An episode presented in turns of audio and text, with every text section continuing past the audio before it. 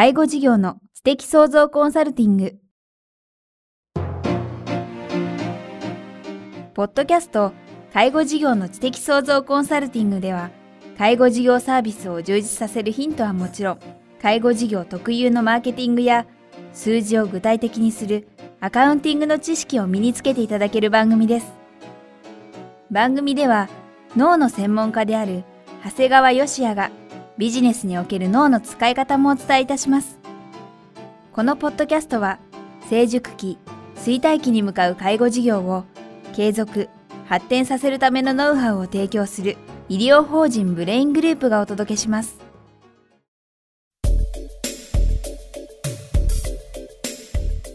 皆さんこんにちは、えー、番組インタビュアーの早川洋平です。介護事業の知的創造コンサルティング。今日は第57回をお届けします。長谷川さんよろしくお願いします。よろしくお願いします。さあ、前回もリスナーの方から質問いただきましたが、今回もですね、質問をいただいてます。今回は、介護事故予防目的でヒヤリハットの報告の徹底の話が以前ありましたが、よく聞いてくださってる方ですね、この方。えー、どうしても現場がギスギスしてしまいます。何か良い方法はないですか？ということで、かなり具体的な質問が来てます。そうですね。実際、あの、当然、決してギスギスするものではなくて、報告するということ自体は、要するに自分が皆さん、これから事故を起こす方の代わりに出すんだという意味で、えー、前向きに出してくださいってことは、実際、もうこれはもう口酸っぱく言うんですが、やっぱりそうは言ってもですね、なんとなくこう、問題、こんな事故がありました、こんなヒヤリハッとしたことがありましたっていうことを出していくと、ちょっとやっぱりギスギスというか、そういう方向になるというのは僕らもわかるんですね。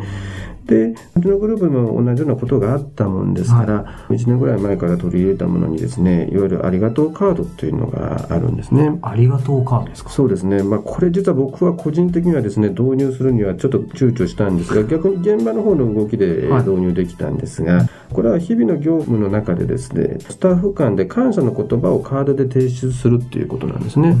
まあ、当然、その場でありがとうぐらいは言うわけなんですけど、はい、例えば、えー、一日の勤務が終わった時に、そういえば今日彼女こういうことをやってくれたのはありがたかったなっていうのを簡単な、本当小さなですね、本当にメモ程度のもので書いて、それをこうボックスに入れるようにしますね。で、まあ大体決まった箱に投入して月で集計するんですが、はい、大体ですね、うちのクリニック部門ですと1ヶ月に300枚ぐらい入ってきてですね。300枚ですか？すごいですね、はい。そうですね。で、まあ最もありがとうカードをもらった人と、うんえー、あと最もそのありがとうカードを書いた人は一応表彰されて、うん、まあ本当金一封というほどじゃないんですが、はい、一応報るということはしていますね。うん、これは具体的にはまあどんな、まあ、狙いというかですね、あるんでしょうかね？これもですね、実はあの、まあ、前回ですね、会議の前に、その問題点を指摘するんではなくて、うまくいってることの話をすることで、問題点がわかるよというのと全く同じなんですね。ねだからいわゆるヒアリーハットのあの裏返しがありがとうであるというケースも結構あるんですね。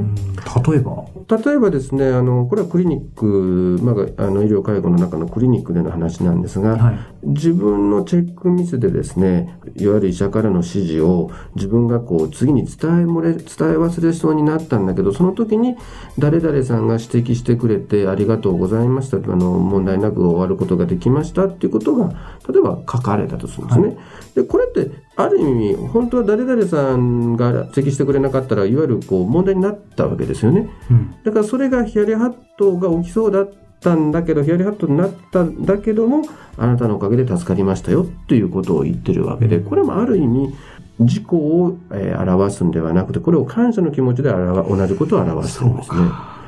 例えば別の話でいけば、はい、今日すごく忙しかってですね、こう、患者さんの声かけがうまくできなかったところを、誰々さんに、え助けてもらいましたっていうとですね、例えばもしかしたら、その人が助けてくれなかったらですね、患者さんに対する対応で、えー、問題が起きたかもしれないんだけど、誰かが助けてくれましたよということでですね、はい、結局の話、同じものを違う視点から見ているということになるんですね。ただ、そういう視点で物事を進めていくとですね、いわゆる現場では、なんとなくこう、ギスギスとこんな危険性がありましたよって話をするよりも、とってもこう、ほのぼのとした気持ちになるんですね。はい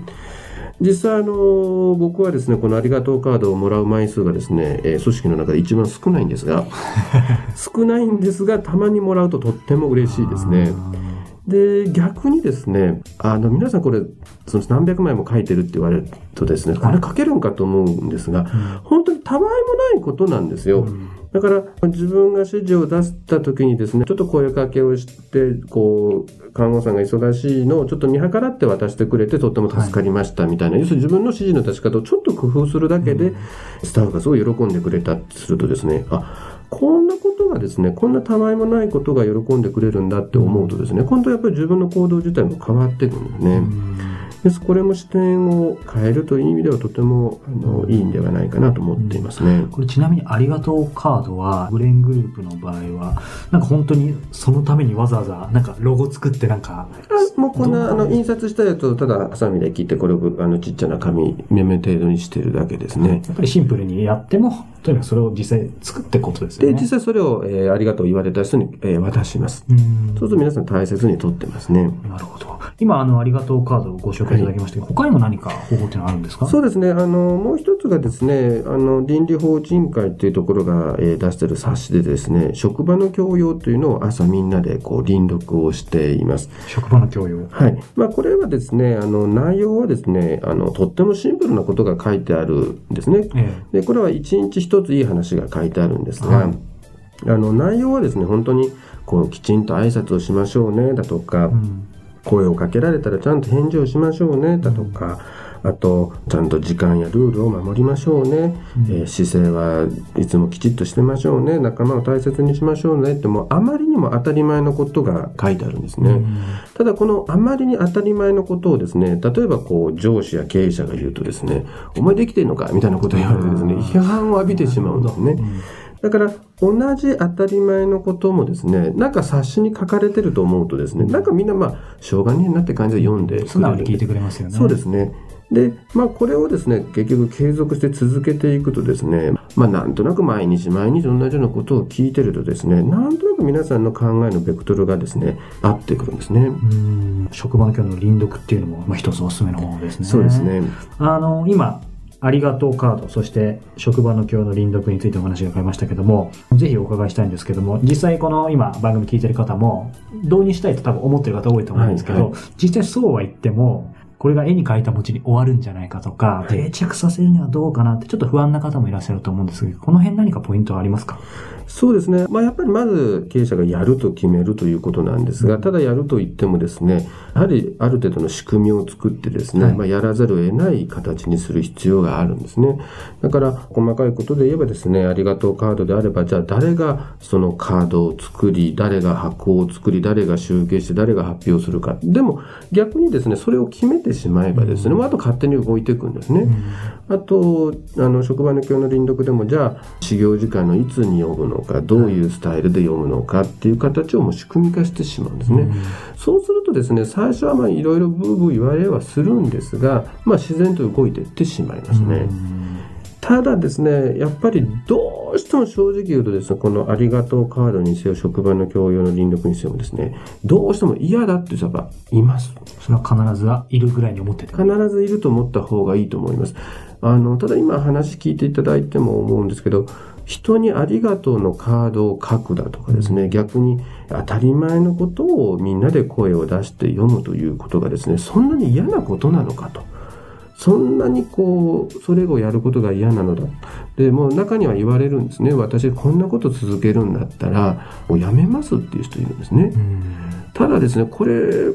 まあ正直言うとそういう方が一人二人いたことはいたんですが、まあ、この程度のことのですね、ものの考え方がですね、一致できないようなスタッフであればですね、これはもう早い段階でやっぱりこれはもう退職してもらった方が、これは僕は最終的にはいいんではないかなと思っていますね。だから逆にそういう人をこう炙り出す。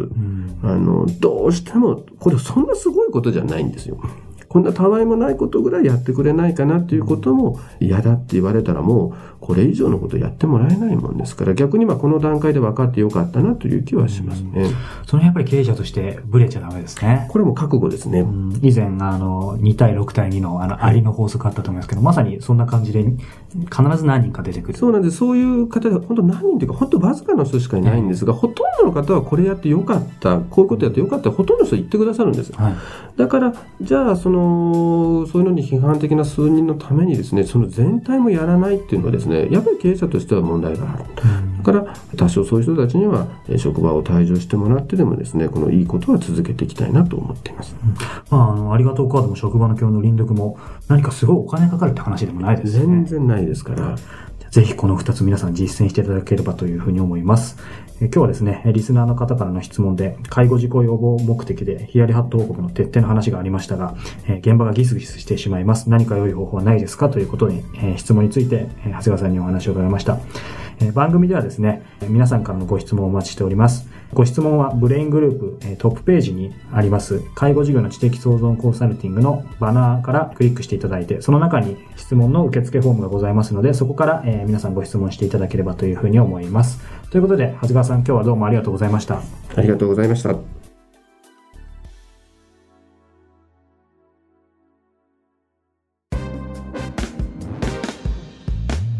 今日のポッドキャストはいかがでしたか？番組では、長谷川よしあへの質問をお待ちしております。質問は、株式会社在宅のウェブサイトにあるお問い合わせフォームからお申し込みください。サイト URL は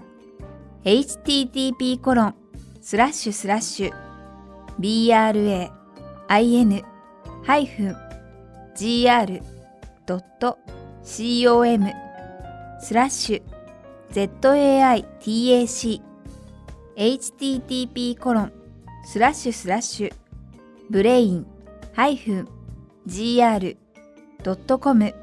スラッシュ在宅です。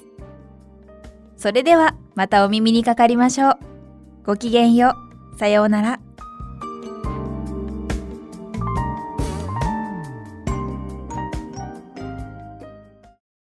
この番組は提供、医療法人ブレイングループ、理事長、